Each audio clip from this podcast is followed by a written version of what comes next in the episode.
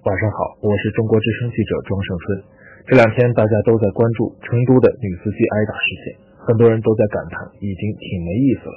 唯一的赢家似乎成了行车记录仪的厂家，但是这件事呈现出的讨论还是有价值的。第一，对于以暴制暴，看来大家并没有达成共识。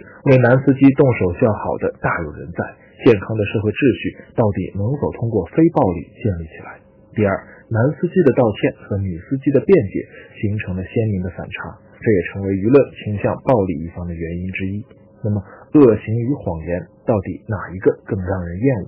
第三，女司机成为贯穿事件始终的关键词，这样一个标签，大众传媒是否应该弱化，而不是作为标题响亮的必需品？第四，犯错的人已经受到惩罚，但还有无数的朋友一边吐槽人肉搜索真可怕。一边传播人肉女司机的各种帖子，这是不是也在犯错呢？